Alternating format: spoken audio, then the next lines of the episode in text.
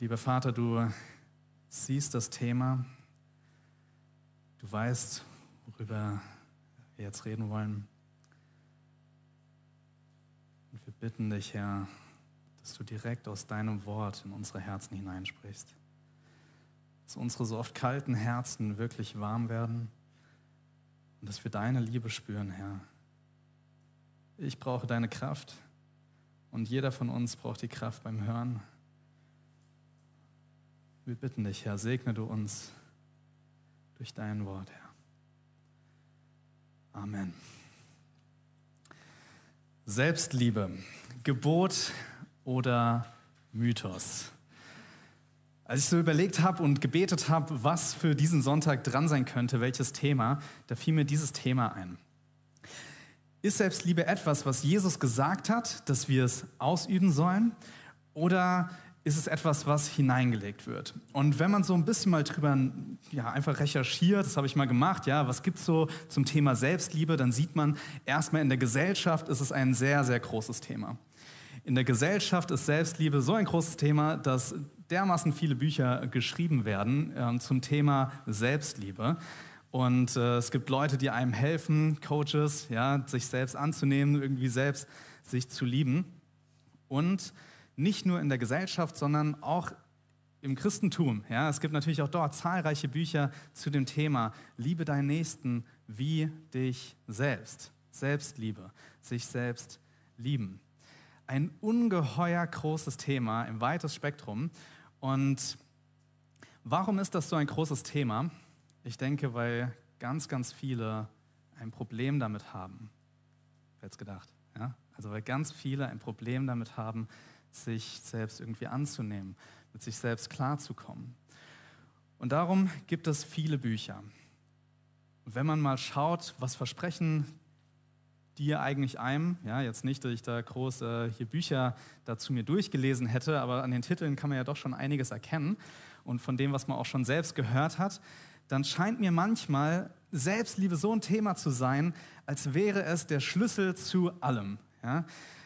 Zum Beispiel Aussehen. Wenn du dich selbst liebst, dann nimmst du dich an mit deinem Aussehen. Dann machst du dir nicht mehr so viele Gedanken, wie wirkst du auf andere. Wenn du dich selbst liebst, dann und, und mit dir selbst klarkommst, mit deinem Aussehen zum Beispiel, da hast du ein ganz anderes Standing, dann trittst du anders auf. Das macht dann vielleicht Eindruck auf Mädels, Jungs, ja, vielleicht im Job, in der Karriere, dass der Boss wirklich das sieht und, äh, und sich denkt, boah, ja, der hat wirklich, ja, der, der kommt wirklich klar mit sich selbst, der hat nicht so viele Probleme. Zum Beispiel aber auch, wenn man sich selbst liebt, dann will man es nicht mehr so vielen recht machen. Ja, dann ist man unabhängig von den Meinungen der anderen. Man hat mehr Zeit. Und was ich auch oft gehört habe in christlichen Gemeinden, du musst dich doch erst selbst lieben, damit du überhaupt die Kapazitäten hast, deinen Nächsten zu lieben. Wie sollst du denn dich selbst lieben? Äh, wie sollst du denn deinen Nächsten lieben, wenn du dich selbst nicht lieben kannst? Irgendwie scheint das so ein Schlüssel zu sein zu ziemlich vielem. Zusammengefasst vielleicht zu einem glücklichen und erfüllten Leben. Und wenn ich so ein paar Jahre zurückschaue, in meine Teenagerzeit, dann erinnere ich mich, wurde mal so ein Artikel geschrieben, aus einem schüchternen Jungen wurde Johannes Radke irgendwie. Ich war extrem schüchtern, ich habe mich nichts getraut. In der Schule kannte ich ab und zu die richtigen Antworten, aber ich habe mich nicht getraut, mich zu melden, weil es könnte ja irgendwie falsch sein. Ich hatte Sorge, wie wirke ich auf andere? Finden die mich lustig oder doof? Kann ich jetzt einen Spruch bringen oder nicht? Bin ich dann unten durch? Wie denken die anderen über mich? Und meine Geschichte war geprägt von Selbstzweifeln, ganz, ganz vielen Selbstzweifeln, dass ich nicht wusste, wie komme ich mit mir klar. Und ich kenne das ganz gut. Ich denke, dass viele ein Problem damit hatten oder zumindest noch haben. Man bewundert so die Leute, die anscheinend so viel Selbstvertrauen haben. Man schaut so ein bisschen auf zu den Leuten, die so richtig mutig sind, die vorangehen. Das sind ja, die sind dann irgendwie da oben. So, wow, ja, krass. Und auch in der Gemeinde habe ich dann gehört, liebe, Jojo, liebe deinen Nächsten wie dich selbst. um die Frage nicht erst am Ende zu klären, ist es ein Gebot oder ein Mythos, sondern gleich am Anfang meine Position wirklich darzustellen. Ich glaube, dass Selbstliebe kein Gebot von Jesus ist. Ich glaube nicht nur, dass es nicht nur ein, kein Gebot von Jesus ist, sondern dass es zudem auch das exakte Gegenteil ist von dem, was er gesagt hat. Es ist nicht nur, dass es vielleicht kein Gebot ist, aber es ist gut und wir könnten so leben und das sollen wir auch, auch machen, sondern es ist sogar so, dass es exakt das Gegenteil ist von dem, wozu Jesus uns gerufen hat. Krass, oder? Ich möchte euch zeigen, warum ich das so sehe. Und wir haben drei, drei Punkte, die wir gemeinsam durchgehen wollen. Nummer eins ist Selbstliebe biblisch. Denn wenn wir ja wissen wollen, wie denkt Gott zu einem Thema, dann müssen wir in die Bibel gehen. Ja? Dann schauen wir in die Bibel, was sagt Gott in seinem Wort zu diesem oder jenem Thema. Zwei Stellen und die erste, die, die vielleicht schon einigen von euch auch in den Sinn gekommen ist, das die Liebesgebote. Und die wollen wir uns einmal anschauen. Matthäus 22, die Verse 37 bis 40. Und Jesus sprach zu ihm, Du sollst den Herrn, deinen Gott, lieben mit deinem ganzen Herzen und mit deiner ganzen Seele und mit deinem ganzen Denken. Das ist das erste und größte Gebot. Und das zweite ist ihm vergleichbar. Du sollst deinen Nächsten lieben wie dich selbst. An diesen zwei Geboten hängen das ganze Gesetz und die Propheten. Was sagt Jesus hier? Zwei Gebote. Nummer eins, sollte das auch, ups. Nummer eins. Ich versuche das gleich nochmal schöner zu machen. Genau. Nummer eins, Gott lieben. Ja? Du sollst Gott lieben mit deinem ganzen Herzen, mit deiner ganzen Seele, mit deinem ganzen Sein. Das meint, äh, mit deinem ganzen Denken, das meint mit deinem ganzen Sein mit all dem, was du bist, sollst du Gott lieben. Das ist das erste und größte Gebot. Das zweite ist ihm vergleichbar. Du sollst deinen Nächsten lieben. Sind das hier zwei oder drei Gebote? Für Jesus sind das zwei Gebote. Das eine ist das erste, das andere ist das zweite. Und er wiederholt es auch nochmal in Vers 40. Zwei Gebote. Zwei Gebote, nicht drei. Aber was hat es jetzt damit auf sich? Du sollst deinen lieben Nächsten lieben wie dich selbst. Schau, hier steht nicht, du sollst deinen Nächsten lieben und dich selbst. Oder du sollst deinen Nächsten lieben, Komma, so wie dich selbst. Oder du musst, dein, musst dich selbst zuerst lieben, damit du deinen Nächsten lieben kannst. Was hier steht, ist das Wörtchen wie. Und wie ist ein Vergleichswort. Jesus sagt, du sollst deinen Nächsten lieben wie dich selbst. Wie sollst du deinen Nächsten lieben? So wie du dich selbst liebst. Er geht davon aus, dass du dich schon selbst liebst. Er geht davon aus, dass du schon Selbstliebe hast. Und wie wir gleich noch sehen werden in seinem Wort, ist das leider nichts Positives. Er geht davon aus, dass wir schon ganz viel Liebe für uns selbst haben. Und so wie wir uns selbst lieben, sollen wir unseren Nächsten lieben.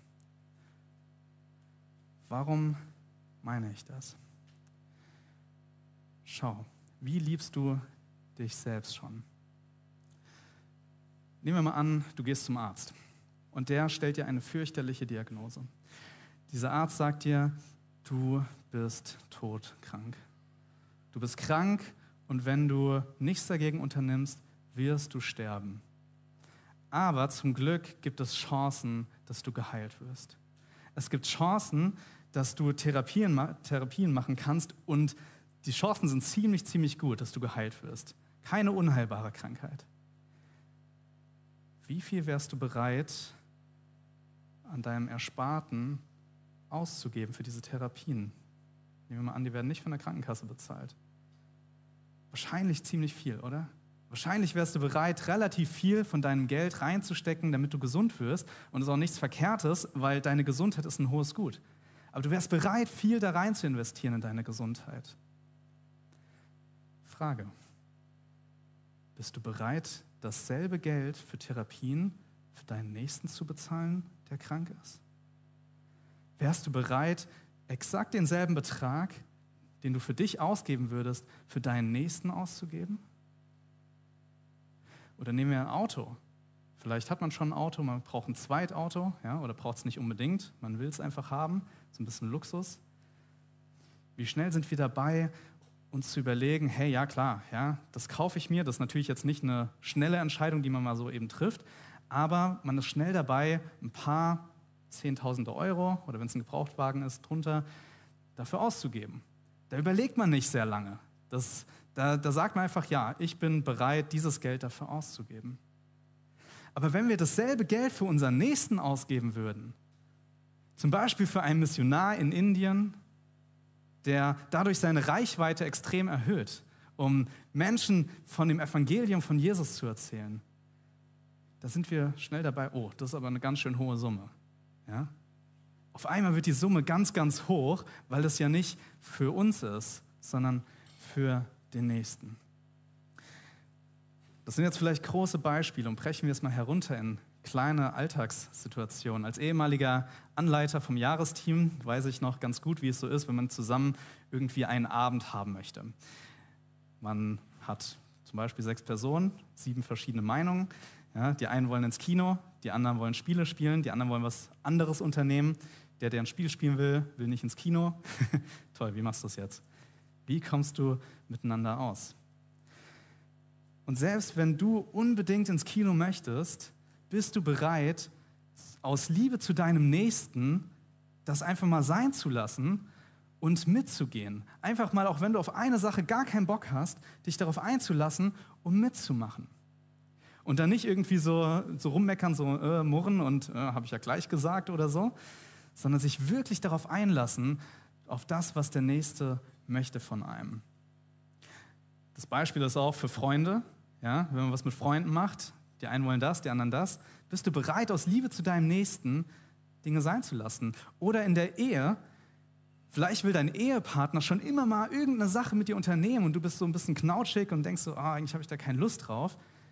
Wärst du bereit, dich mal darauf einzulassen, aus Liebe zu deinem Partner? Und dann ohne Murren, ja? ohne dann irgendwie so, ja, habe ich ja gleich gesagt, dass es irgendwie doof ist oder irgendwie so, sondern sich wirklich aus Liebe einzulassen. Für uns selbst geht das relativ schnell. Wir sind schnell dabei, dabei Zeit oder Geld in Dinge, die uns interessieren, zu investieren. Verzichten wir aber auch, wenn wir etwas unbedingt wollen? Sind wir bereit, auf Dinge zu verzichten? Sind wir bereit, den anderen höher zu achten als uns selbst? Ich weiß, das sind vielleicht wenig tröstliche Worte für eine Person, die mit Selbstzweifeln zu kämpfen hat. Die weiß, boah, ich komme mit mir selbst nicht klar und ich weiß überhaupt nicht irgendwie, so wie wirke ich auf andere und ich kann mich selbst nicht annehmen, wie ich bin. Und ich weiß das noch sehr, sehr gut aus meiner Zeit, als ich so extrem schüchtern war. Und wenn Leute mir aber gesagt haben, ja, liebe dich selbst, es war ein gut gemeinter Rat, aber das war keine wirkliche Hilfe. Es hat sich angefühlt wie eine Last, die nochmal oben drauf gelegt wird. Das habe ich auch gesehen bei vielen Freunden. Dass jemand, der sich selbst nicht annehmen kann, wenn man dem sagt, hey, lieb dich nur selbst, der fragt sich, wie soll ich das denn machen? Wie soll ich mich denn selbst lieben? Und die Verzweiflung sagt immer tiefer ein und der Druck wird von einem wohlgemeinten Rat immer größer. Ja, wie soll ich das denn machen? Wie soll ich das denn schaffen? Ich schaffe es nicht, mich selbst zu lieben. Und wo ist hier Hoffnung drin? Man sagt tiefer und tiefer, weil man sich eben selbst nicht lieben kann. Und wie soll das auch gehen? Ist Liebe nicht etwas, was ich jemand anderem erweise? Ist Liebe nicht etwas, was ich, wo, wo es immer zwei Personen zu braucht? Man versucht sich vielleicht Dinge zu gönnen wenn man sagt, hey komm, ich nehme eine Zeit für mich oder ich gönne mir das jetzt. Ja, so, ein, so ein Spruch irgendwie, ich kenne den sehr gut von mir, so, ach, man gönnt sich ja sonst nichts und irgendwie gönnt man sich dann doch ständig. Das irgendwie. Und dann ist das vielleicht auch gut und es fühlt sich gut an. Und nach einer Zeit ist diese Freude auch wieder weg. Und die Zweifel kommen wieder und wieder und wieder. Ich glaube, die Antwort für dich, auch wenn du es schon tausendmal vielleicht gehört hast, ist nicht, liebe dich selbst, sondern deine Hilfe, daraus zu kommen, ist nicht in dir selbst. In dir selbst, da findest du das nicht, sondern in der Liebe zu Gott. Nicht sich selbst lieben, sondern sich geliebt wissen. Das ist der Unterschied. Sich geliebt wissen von Gott. Und du musst geliebt werden von anderen. Und dass du angenommen bist von anderen, das ist das, was dir diese, dieses Gefühl gibt, was dir hilft, mit deinen Selbstzweifeln klarzukommen. Und dann müssen wir verstehen, dass wir von Gott geliebt sind. Und vielleicht sind das leere Worte für dich heute Morgen, weil du es schon tausendmal gehört hast. Aber vielleicht ist auch jemand da, der es noch nie gehört hat oder zum ersten Mal nimmst du das bewusst wahr. Aber ich will dir sagen, Gott liebt dich. Und Gott liebt dich mit einer selbstlosen Liebe. Er selbst hat sein Leben nicht geliebt. Er selbst hat sich nicht verschont. Hätte er sein Leben geliebt, so wäre er nicht ans Kreuz gegangen. So hätte er gesagt, ich mache das, was mein Leben bewahrt. Aber weil er eine selbstlose Liebe hat und weil er dich von Ewigkeit her geliebt hat, ist er ans Kreuz gegangen und ist für und wegen dir gestorben. Und er starb am Kreuz für dich, für deine Schuld, um den Weg frei zu machen zu Gott. Der ist nicht tot geblieben, sondern er ist auferstanden. Und darum hat auch seine Liebe kein Ende. Seine Liebe ist nicht auf einmal beendet, als er gestorben ist, sondern seine Liebe war bis in den Tod und durch die Auferstehung. Und weil Jesus ewig lebt, liebt er dich auch heute. Gott liebt dich. Und das ist das, was du wissen musst, was in dein Herz einsinken muss. Wenn es noch nicht da ist, versuch nicht die Liebe in dir selbst zu finden. Versuch die Liebe in Gott zu finden. Du bist geliebt mit einer selbst losen Liebe. Schauen wir hinein, was die Bibel noch zu sagen hat über Selbstliebe. 2. Timotheus 3, die Verse 1 bis 4. Das aber sollst du wissen, dass in den letzten Tagen schlimme Zeiten eintreten werden. Diese letzten Tage, das sind immer die Tage, bevor Jesus wiederkommt. Ja? Also bevor Jesus wiederkommt, die letzten Tage. Und hier erklärt Paulus seinem Schüler Timotheus, dass schlimme Zeiten eintreten werden. Schlimme Zeiten, ein geistlicher Niedergang in der Gesellschaft und in der Gemeinde von Jesus selbst. Ein geistlicher Niedergang, der eintreten wird. Und das Erste, was er sagt zu Timotheus, ist, denn, diese kleinen Worte sind immer ganz, ganz wichtig, die geben eine Begründung. Ja? Es werden schlimme Zeiten eintreten, denn die Menschen werden sich selbst lieben. Ihr Lieben, Selbstliebe ist nicht unsere Lösung. Selbstliebe ist unser Problem. Und dann zählt er weiter auf. Sie werden geldgierig sein, prahlerisch, überheblich, lästerer, den Eltern ungehorsam, undankbar, unheilig, lieblos, unversöhnlich, verleumderisch, unbeherrscht, gewalttätig, dem guten Feind, Verräter, leichtsinnig, aufgeblasen. Sie lieben das Vergnügen mehr als Gott. In dieser Aufzählung, wie dieser geistliche Niedergang von Jesus aussieht, wird am Anfang die Liebe zu sich selbst erwähnt. In der Mitte wird es als Lieblosigkeit beschrieben. Also Liebe zu sich selbst kann auch gleichzeitig Lieblosigkeit sein. Und am Ende geht es auch wieder um Liebe am Anfang, in der Mitte und am Ende von dieser Aufzählung. Und das ist kein Zufall. Wenn wir schauen, all diese Wörter haben ihren Ursprung in der Selbstliebe. Denn die Menschen werden sich selbst lieben. Geldgier. Geldgier hat seinen Ursprung in der Selbstliebe. Anstatt geldgebend, geldgierig. Warum? Weil ich mir ja selbst was Gutes tun möchte weil ich mich selbst in den Mittelpunkt stelle. Prahlerisch sein, überheblich. Prahlerisch zum Beispiel, ja, man erhebt sich selbst und stellt sich selbst in die Mitte. Alle anderen werden erniedrigt. Lästerer, wenn du über andere lästerst, wenn du andere schlecht machst, schlecht über sie redest, in dem Moment machst du andere runter und dich selbst erhöhst du. Du bist derjenige, der oben bleibt. Selbstliebe ist die Wurzel von all diesen Problemen.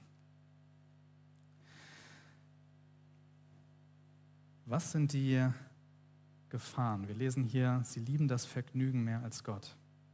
Und eine Gefahr von Selbstliebe in der Gemeinde ist Fruchtlosigkeit.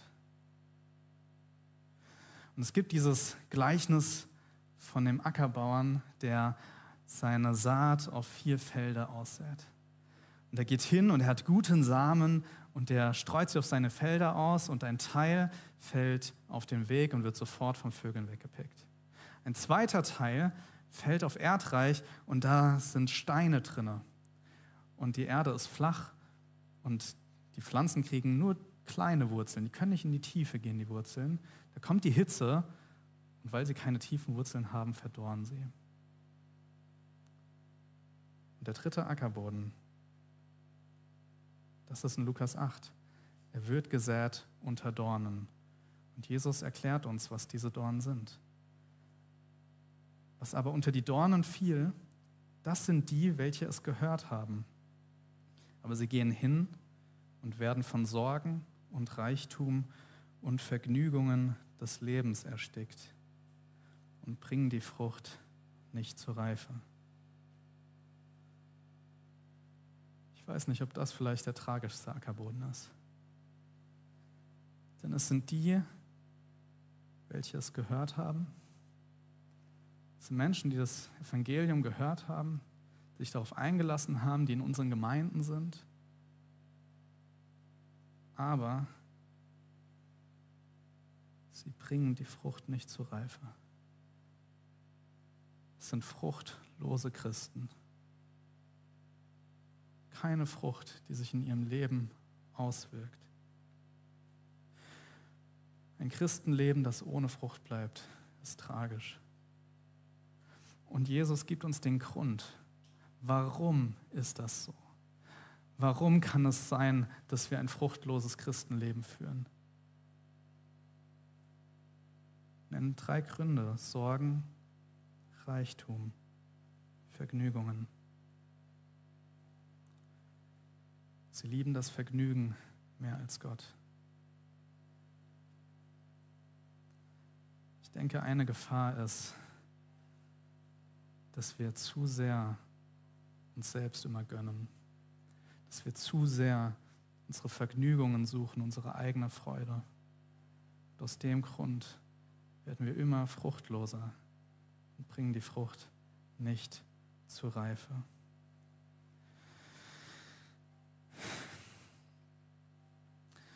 Wie ich am Anfang gesagt habe, wie mir Selbstliebe erscheint, das ist, als wäre es ein Schlüssel zu einem glücklichen und erfüllten Leben. Das Problem ist bei Reichtum und Sorgen und Vergnügungen im Leben, dass wir immer wieder unsere Freude in diesen kurzen Dingen suchen, in diesen kurzen Momenten, die uns vielleicht für einen Moment Freude geben, aber langfristig uns wieder leer und vielleicht noch leerer zurücklassen, anstatt dass wir unsere Erfüllung alleine in Gott suchen, dass wir in ihm erfüllt sind in unserem Leben. Und auch wenn dieser Punkt jetzt vielleicht sehr unbeliebt ist,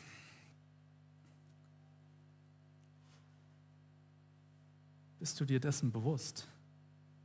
Wenn du dir etwas kaufst, wenn du dir etwas gönnst, wenn du etwas unternimmst, bist du dir dessen bewusst, dass da auch eine Gefahr drin liegt? Stellst du dir überhaupt noch die Frage, ist es das, was Gott möchte? Gehen wir zum Geld noch einmal. Wenn du viel Geld hast, du weißt oder weißt du, dass dieses Geld nicht dir gehört? Weißt du, dass es Gottes Geld ist und du bist nur sein Verwalter, der in dem Willen von Gott das Geld einsetzen soll? Wir sollten uns wirklich fragen, Gott, ist es das, wie ich mein Leben einsetzen soll? Und ich rede nicht davon, dass wir jetzt alles sein lassen müssen. Wir dürfen uns nichts mehr kaufen, wir dürfen nichts mehr unternehmen. Mist, den ganzen Tag nur zu Hause hocken und Bibel studieren. Nein. Aber stellen wir uns überhaupt diese Frage, und ich glaube, unser Reich Gottes Blick muss hier mal wieder fokussiert werden, muss mal wieder geschärft werden, denn es gilt auch nicht nur für Leute, die viel Geld haben, sondern genauso kann die Le Geldliebe auch eine Gefahr sein von Leuten, die wenig Geld haben. Wenn du eine Sache für 30 Euro dir kaufst und das Luxus ist und du es vielleicht kaufst, weil du denkst, ich brauche das unbedingt, und dann gibt es dir kurz Freude und dann wieder nicht. Aber bist du dir bewusst, dass da draußen Menschen sind, die das Evangelium noch nie gehört haben von Jesus? Und dass es Missionare gibt, die rausgehen und wirklich versuchen, Menschen zu erreichen. Und es mangelt nicht an Menschen, nicht an Missionaren, es mangelt an Geld. Bist du dir bewusst, dass von diesen 30 Euro, die du für irgendeinen Luxus ausgeben könntest, genauso ein indischer Missionar einen Monat lang in den Dörfern umherziehen könnte? Bist du dir bewusst, wenn du dein drittes Fahrrad dir kaufst, dass das dritte Fahrrad auch diesem Missionar helfen würde, seine Reichweite erheblich zu erweitern? Von zu Fuß aus Fahrrad? Bist du dir diesen Dingen noch bewusst? Oder hast du deinen Blick auf das Reich Gottes verloren? Sammelst du Schätze hier auf Erden an oder im Himmel? Denn eines Tages werden wir vor Gott stehen und werden Rechenschaft darüber geben müssen. Da wird der Hausherr kommen und seine Verwalter fragen, wie habt ihr denn eure Talente eingesetzt?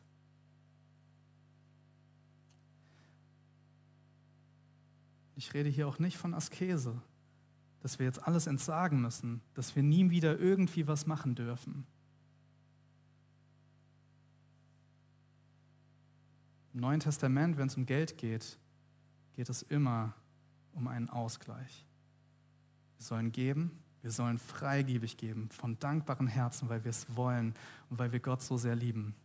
Aber wir sollen nicht so viel geben, dass wir selbst am Ende Mangel haben. Gleichzeitig befürchte ich aber auch, dass wir manchmal unser Gewissen einfach beruhigen, indem wir nur 10% geben. Wir sagen, 10% ist doch biblisch, das ist alttestamentlich. Im Neuen Testament finden wir von den 10% nichts mehr. Es geht darum, dass wir unser Herz in Gottes Reich investieren. Dass wir diesen Blick haben für sein Reich und so viel wie möglich Schätze ansammeln. Nicht, dass wir Mangel haben, aber dass wir unseren Luxus reduzieren. Prüfe deine Motive dass du kein fruchtloser Christ wirst. So kommen wir zum dritten Punkt. Der Ruf in die Nachfolge. Der Ruf in die Nachfolge. Ich möchte euch da diesen adretten jungen Mann vorstellen, Charles Dutt. Hat vor ungefähr 150 Jahren gelebt, 19. Jahrhundert geboren und sieht vielleicht ein bisschen schnöselig aus. Und äh, zwar er wahrscheinlich auch ein bisschen, denn er war Multimillionär. Seine Eltern haben vielfach, oder sein Vater war ein Kaufmann, der hat unzählige Millionen erwirtschaftet und hat es dann seinen Kindern vererbt. Er war zum einen krasser Millionär, zum anderen war er auch eine richtig berühmte Person in England. Er war, zum Beispiel, war nämlich im Nationalteam von dem Cricket-Team in England. Cricket war so wie Fußball, ja? also so wie wenn jemand in der deutschen Nationalmannschaft spielt oder in der englischen, so war er im Cricket-Team, war in der Welt unterwegs, hat Cricket gespielt. Das war damals noch so der Hit. Ja, heute kennt man das nicht mehr so. Und Charles Dutt ist eines Tages Christ geworden. Er hat sich zusammen mit seinen drei Brüdern an einem Tag bekehrt. Zu unterschiedlichen Zeiten an diesem Tag und nicht gleichzeitig. Gott hat alle drei zu sich geholt an einem Tag. Und er hat sich bekehrt und hat sein ganzes Leben auf Gott ausgerichtet. Und sein Blick wurde geschärft für die Mission, dass es da ein Reich gibt, in das er hinein investieren soll. Und dann hat er selbst den Ruf bekommen, in die Mission zu gehen. Er hat selbst den Ruf bekommen, zu gehen. Und er wollte anfangen und hat es dann auch später gemacht, bei Hudson Taylor in der China-Inland-Mission. Also war dann in China, später in Indien und nachher in Afrika und hat, vielleicht ist das den einen oder anderen bekannt, WEC, Weltweiter Einsatz für Christus, gegründet. Charles Dart war Multimillionär. Und jetzt denken wir in unserem menschlichen Denken, ja, ja, cool, dann kann er in die Mission gehen und dann lebt er die ganze Zeit von seinem Ersparten, da fällt er niemandem zur Tasche. Nicht so Charles. Charles wusste, er muss sein ganzes Geld aufgeben. Das ist vielleicht nicht der Ruf an jeden, aber für ihn. Er hat den Ruf in die Mission bekommen und er hat sein ganzes Vermögen gespendet. Sein ganzes Vermögen hat er in Gottes Reich gesteckt, weil er wusste, er will nicht von dem Geld abhängig sein. Er will sein Vertrauen nicht auf das Geld setzen, sondern er will in seiner täglichen Missionsarbeit von Gott abhängig sein. Er möchte täglich sich von Gott versorgen lassen. Und dieser Multimillionär spendet sein ganzes Geld, geht in die Mission, ohne irgendwas zu haben.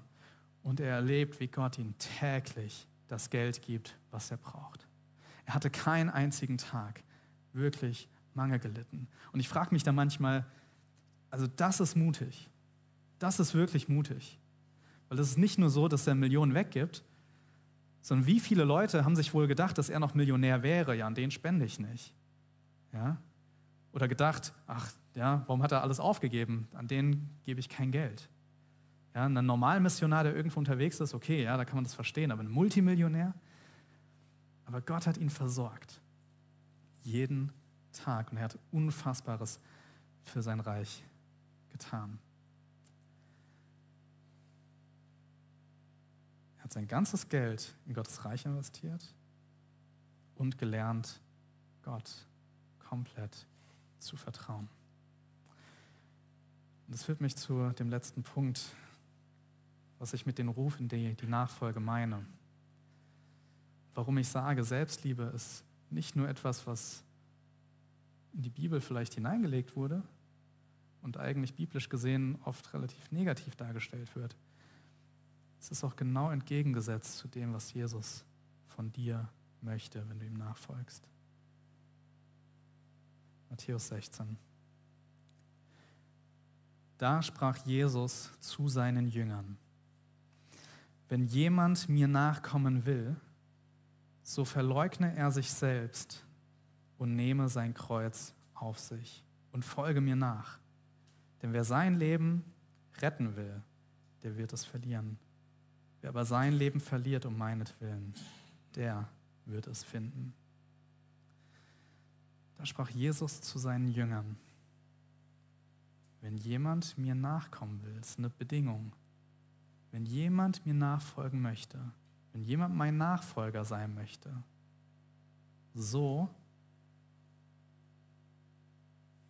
verleugne er sich selbst.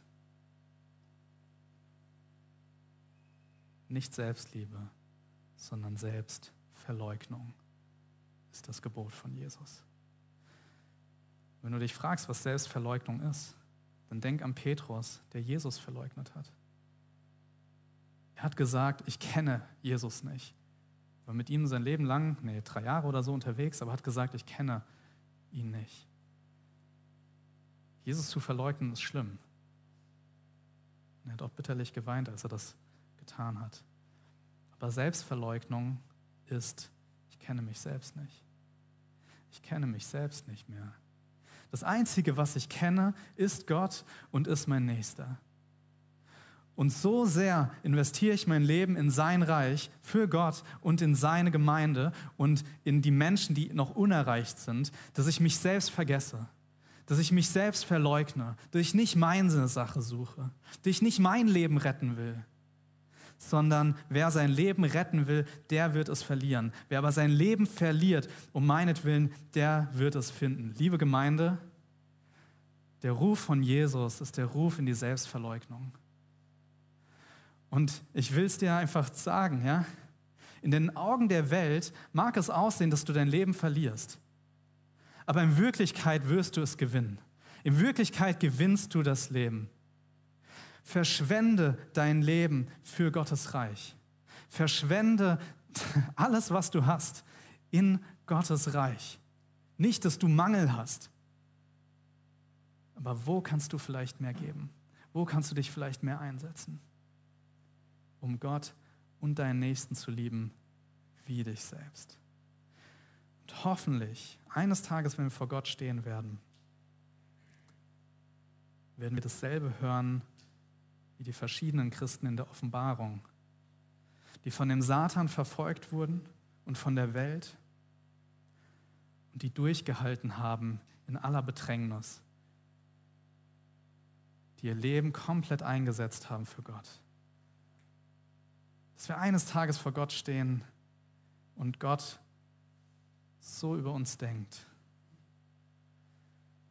Und sie haben ihn überwunden um des Blutes des Lammes und um des Wortes ihres Zeugnisses willen und haben ihr Leben nicht geliebt bis in den Tod.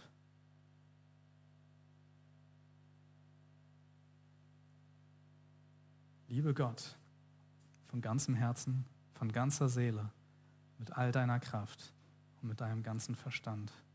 Das ist das erste und wichtigste Gebot. Ein zweites ist ihm vergleichbar. Liebe deinen Nächsten wie dich selbst. Es gibt jetzt eine Zeit, eine Minute, in der ihr das einfach sacken lassen könnt. Amen.